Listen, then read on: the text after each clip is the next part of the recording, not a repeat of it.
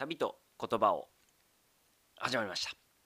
えーベソとマサルがお送りするスピリチュアルな番組でございます。学校では教えてくれないを軸にいろんなテーマでお話ししております。本日は4月7日ですね、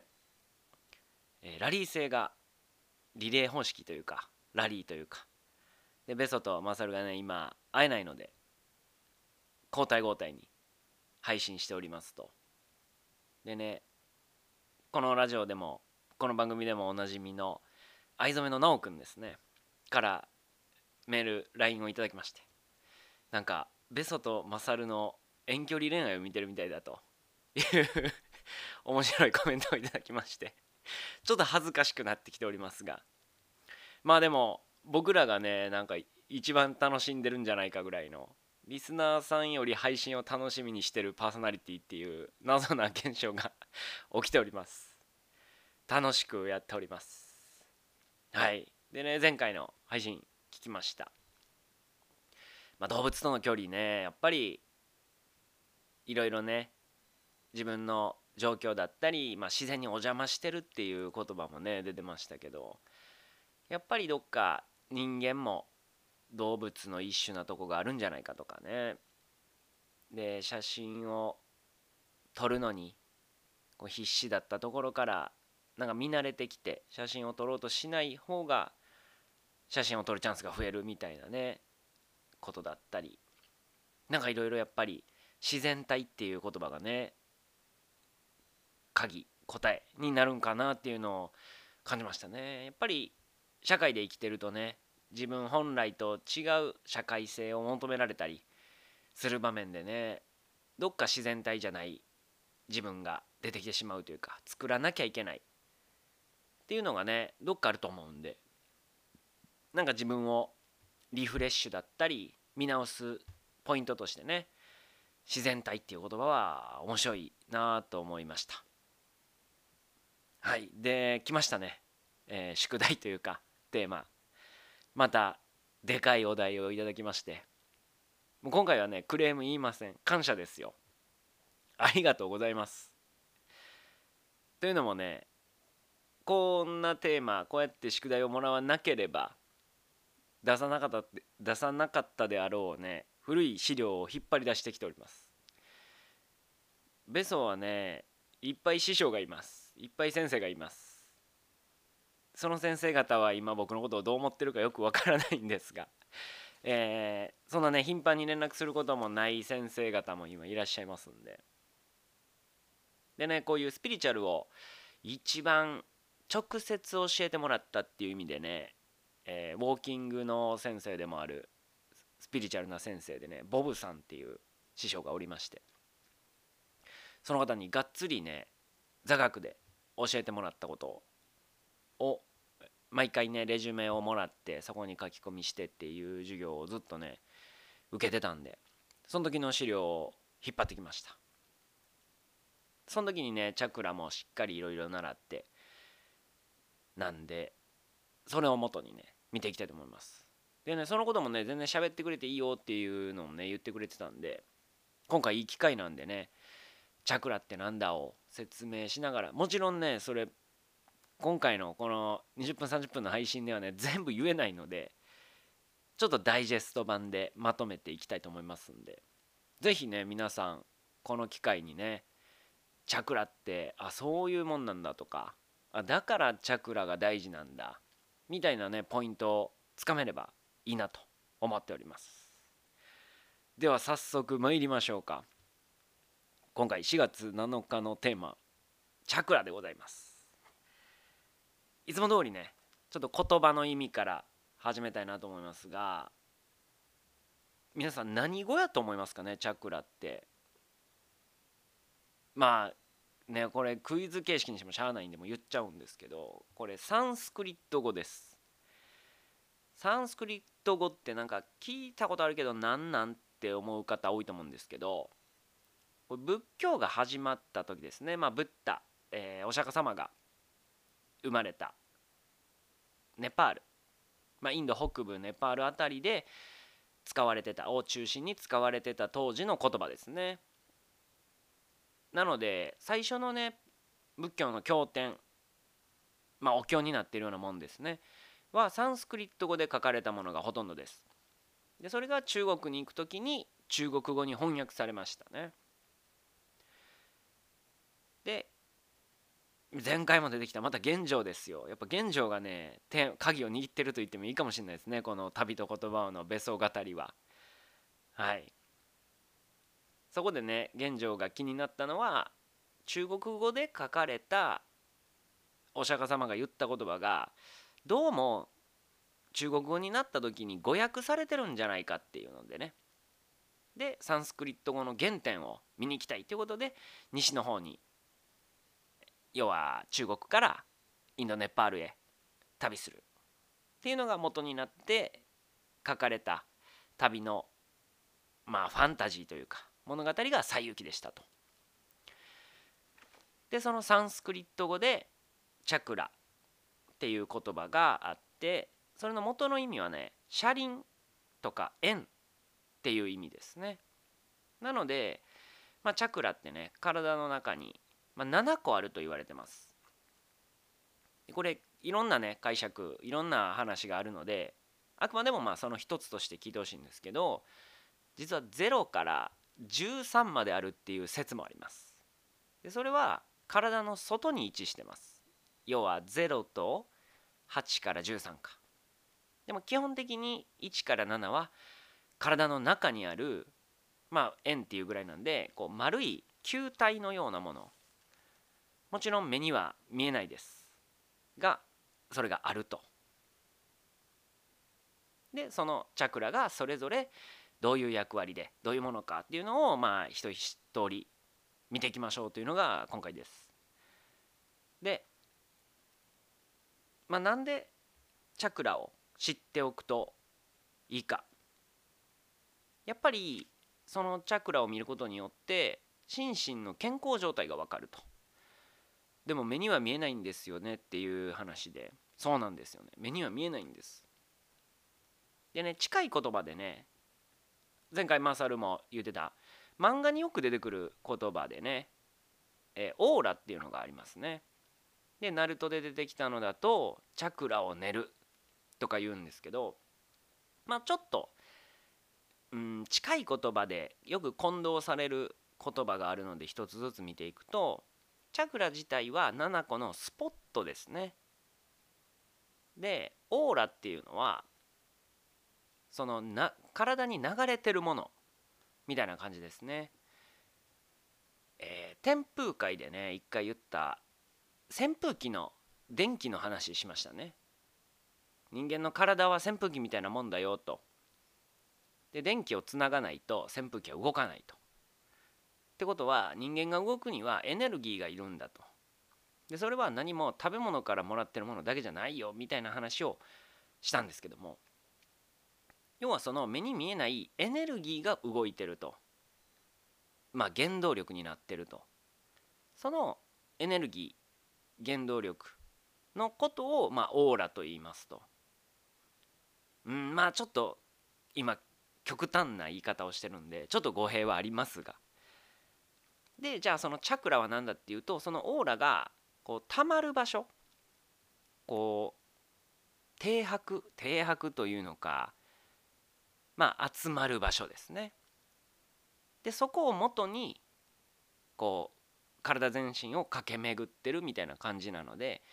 まあ、オーラ自体は流れてるもの身にまとわれてるものみたいなイメージがいいかもしれないですね。でそのチャクラごとにそのエネルギーが体の各部位にこううまくポンプの役割もしてくれてますよと。で心身の不調が訪れる時っていうのはこの7個のチャクラに何か不調が起きてますよ。でそれをまあ言い方としてよく言われるのがチャクラが閉じてるっていう言われ方がしますね。逆にいい状態で流れてる時を開いてる逆にこのバランスが悪い時だから例えば1は閉じてるのに2が開いてる逆に開きすぎてると要は2ばっかに行って1にオーラがいかなくなるよねみたいなのがバランスが取れてないとどっかが開いてるからいいっていうわけでもないですよみたいなのがまあ細かい話になってくるんですけど。ちなみにねオーラもね元の言葉はプラーナっていう言葉があってまあこれもイメージ的にはそういうオーラ目に見えない、まあ、エネルギーのこう原動力エネ、うん、何かものが動く時のエネルギーになるものみたいな感じですね。ということでねとりあえずこの1から7のチャクラを見ていきましょうと。でねここに前回言ってた虹の色がそのまま直結してます。で順番にいくと第1チャクラですね。これがね、えー、まあいわば股間ですね。足と足の付け根の間ですね。股のところにあって場所としてはね「永遠」って言いますこれ、えー、人に会うの会うに、えー、陰性の陰。で永遠というんですがまあここがね一番下の部分になります。なので基本的にねオーラっていうか人間の体ってやっぱり下からまあ何でもそうやと思うんですけど土台が大事だよねっていう意味でこの第一チャクラが自分の体の土台になってるっていう感覚ですね。なのでこの第一チャクラが土台になるので大事ですよと。でこれが赤色です。虹でいう始まり。一番外側ですね。なのでまずもうこれは多分どの、うん、宗派というかまあだからこの仏教とかでヨガでよく使われるよねって言われるんですけどヨガはもともと仏教の一派なんですよね。ヨガ教です。なのでサンスクリット語から多くの言葉が来てますと。でこの第一チャクラ赤色の第一チャクラはどっちかっていうと下向きにエネルギーを放出します。もしくは下からのエネルギーをうまく受け取ります。なのでしっかり地に足して地に足をつけて生きていきましょうっていう時はこの第一チャクラが閉じてるとなんかフラフラフラフラしてしまうと、まあ、僕が20代30代前半によく言われた言葉ですね。お前はいつまでフラフラしてるんだと。なんてよく言われる人はこの第一チャクラが閉じてる場合が多いですよ。みたいなね。感じになります。でこれ本当はそれぞれ、えー、体の経絡ともつながっててねまあ、リンパとか東洋でいう整体院整骨院で行くとツボとかねよく押されると思うんですけどそういうものとも連携してるのでなので体の直接的にね病気とか不調がある時っていうのもこういうチャクラが閉じてたりなんていうのがまあそういうオーラがね見える人っていうのは感じたりするそうですね。はい。まず第1チャクラ赤いのが出てきました。次が第2チャクラ。これが橙オレンジですね。はい。これが、えー、丹田。おへその下あたりですね。下腹部。えー、まあ武道まあ空手だったり剣道とかもそうかな。で基本的にまず丹田に力を入れろってよく言われる場所ですね。これがやっぱり、えー、力強く動かすためのチャクラになってます。なので土台がしっかり安定しました。その力をしっかり全身に伝えるパワーなパワフルな役割を持ってます。結構ねこの 丹田はよく言われるんで知っといた方がいいですね。丹これ何ていう字やろう。丹波。笹山の丹波とか。まあ、円の漢字に近い単ですね。に田んぼの田で丹田ですね。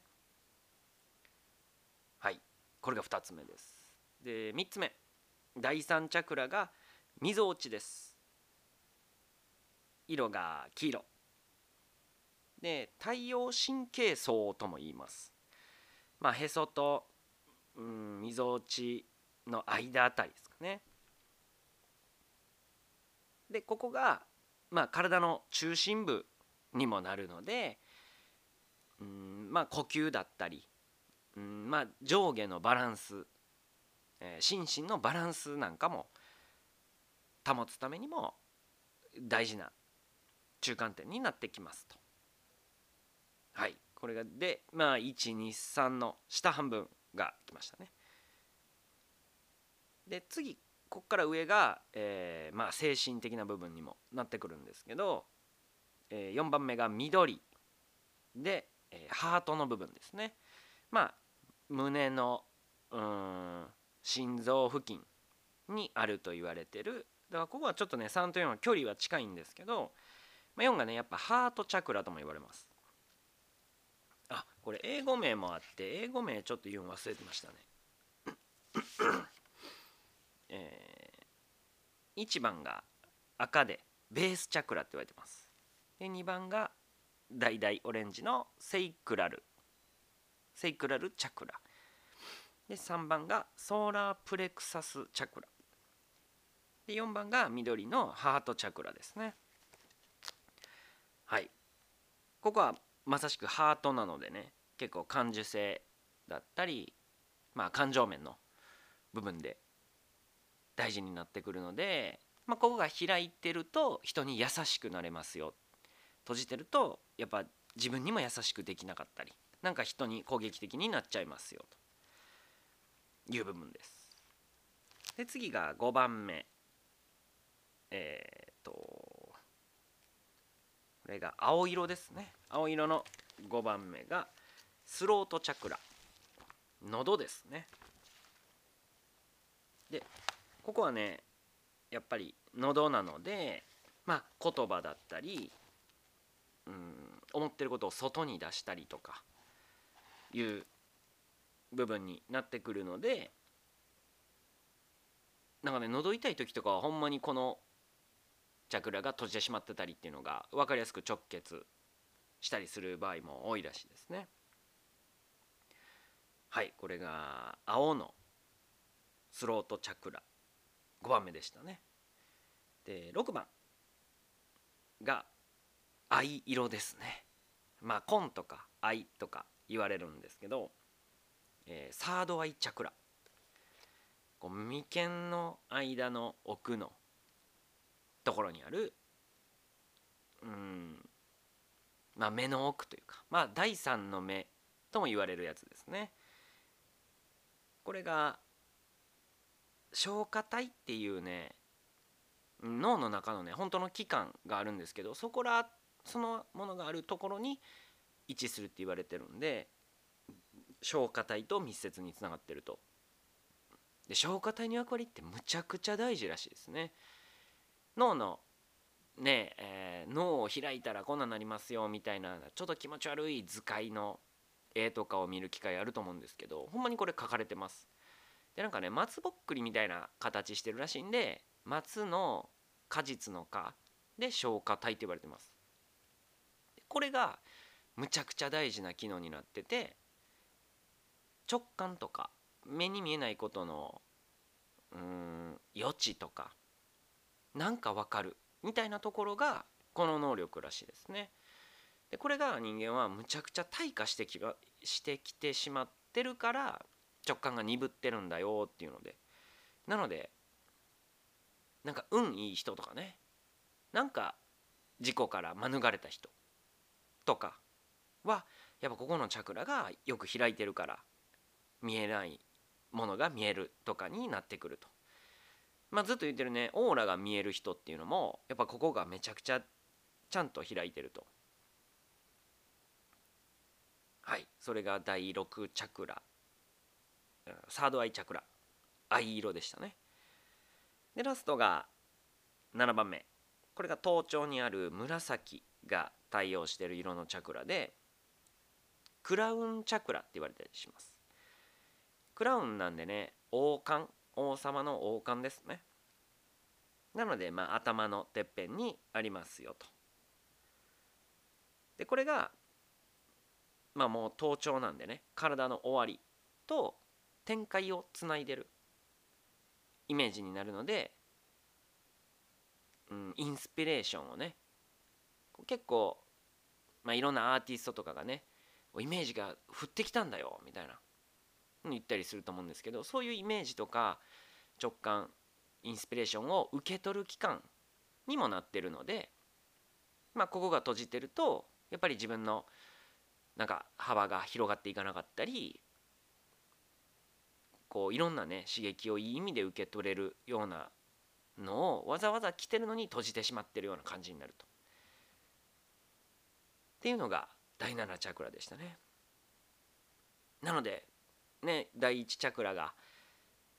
えー、まあ股間の辺りから第7チャクラのてっぺん頭頂までこれがバランスよく、まあ、開いてる状態というのがまあ理想ですよと。まあ、とはいえやっぱね人はこれが全部ね綺麗に開くっていうのはねやっぱりなかなか難しいらしいです。なのでいろいろねトレーニングだったりうん日々日常を気をつけて生きることで一個ずつ安定して開いていきましょうと。でよく言われるねまあこういう勉強し始めた時に言われるのがやっぱりまずね今の話聞いた時にねじゃあどこを鍛えていきたいですか広げていきたいですかってなったら大体67を言うんですよね。オーラが見えるようになりたいとかなんかインスピレーション降ってきてこう才能あふれることをしたい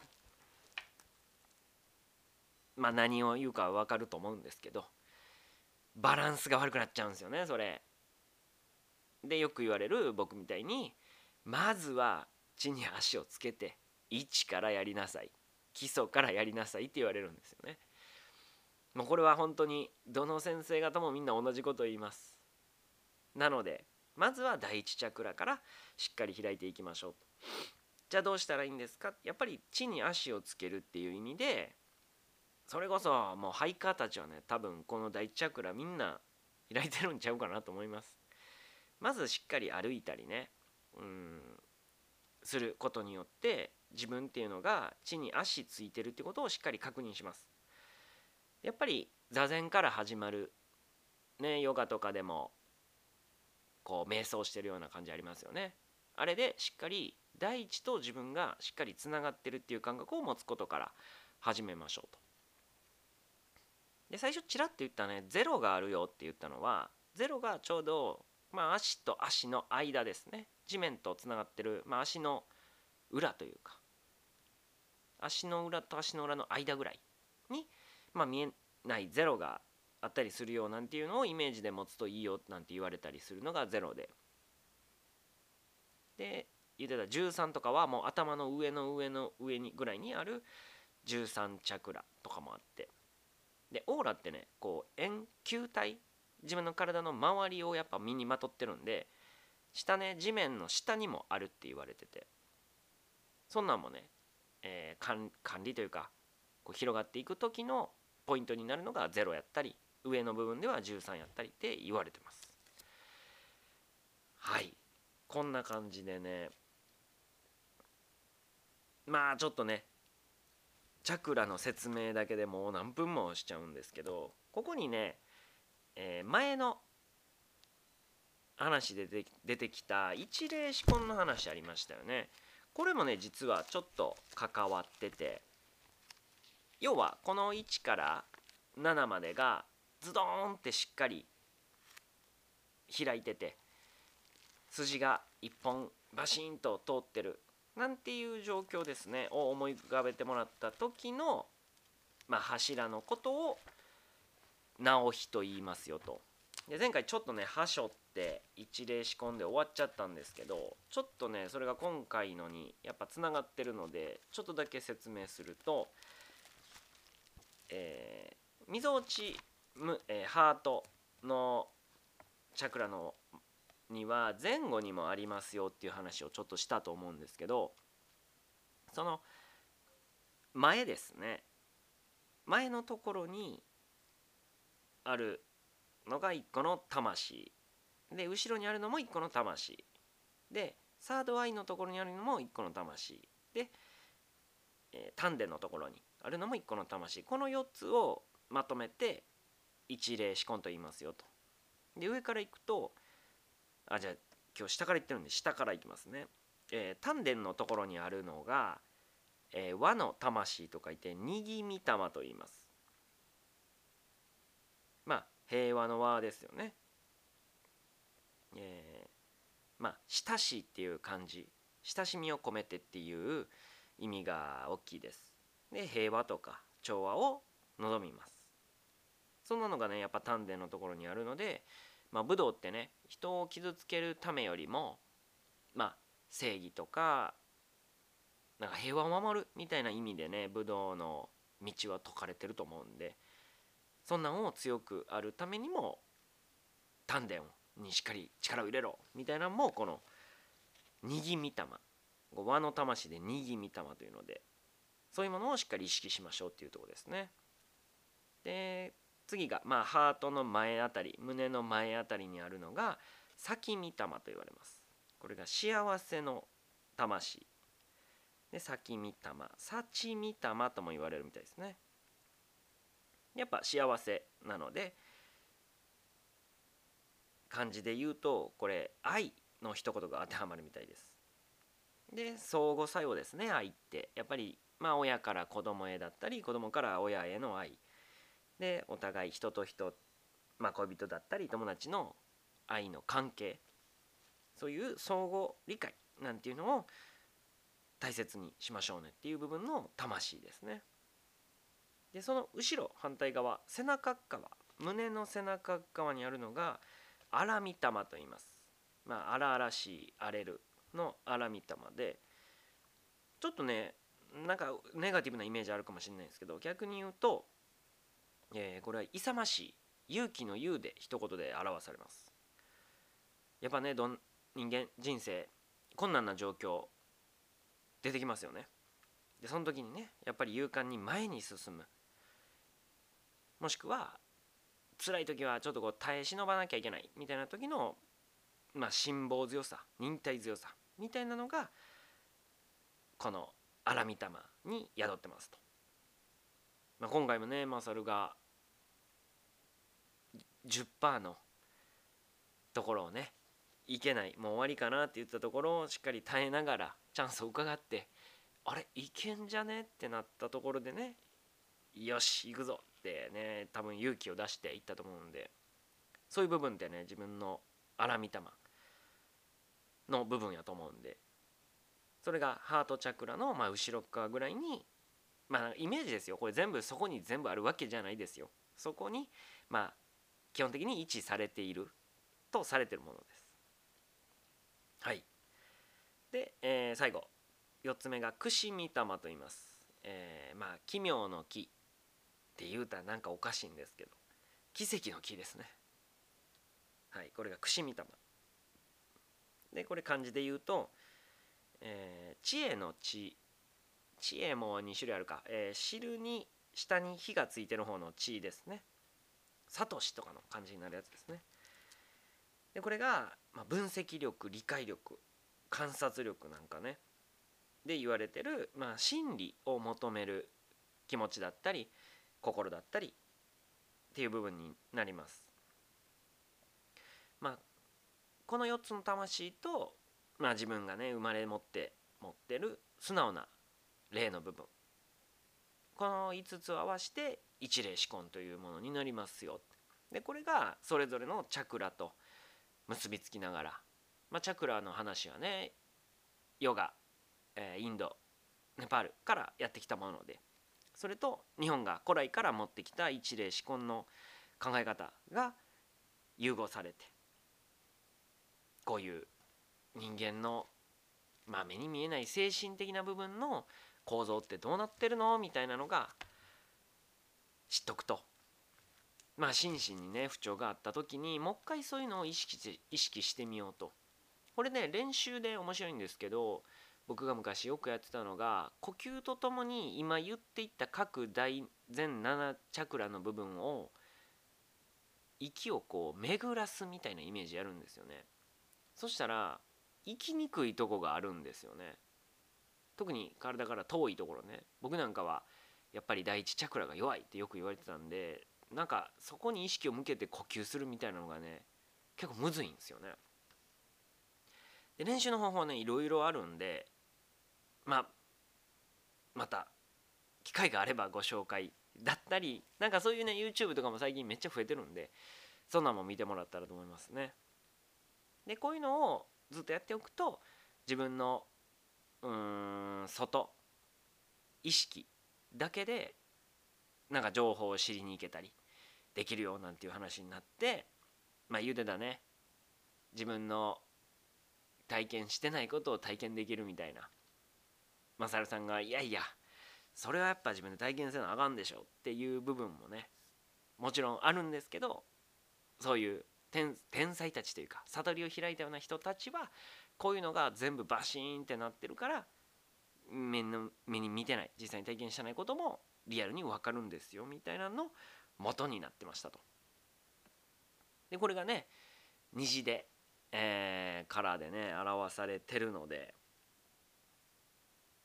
なんで虹になってるかは聞いたことないんですけど確かにそうやね。なんで虹なんやろうな。ちょっとこれ宿題ですね。またちょっと調べたらお知らせしたいと思います、まあ、とにかくねあそうそうよくこれ言ってて言われるのがなんか勝負パンツは赤だってよく言われますよね。これ第一チャクラが赤だから赤いものを身につけると実際ほんまに元気になると。だから病気の人がね赤粉男やった赤粉ですね。をつけるとめっちゃ元気になるっていうのがまあおまじないみたいな話でほんまにあるらしいですね。なんかあるかなと橙みぞおちの黄色。ハートの緑。喉の青。サードアイの藍色。頂点。頭頂の紫。あんま一番の赤以外聞かないですね。まあそんなこともありますか。はい。ちょっと長くなっちゃったんですけど、まあ、要はね全身の目に見えないエネルギーの流れてるポイントがチャクラになりました。どっかね不調心身で感じるっていう時はこの各7個のね部分のどっかなんか調子悪いとこないかなって。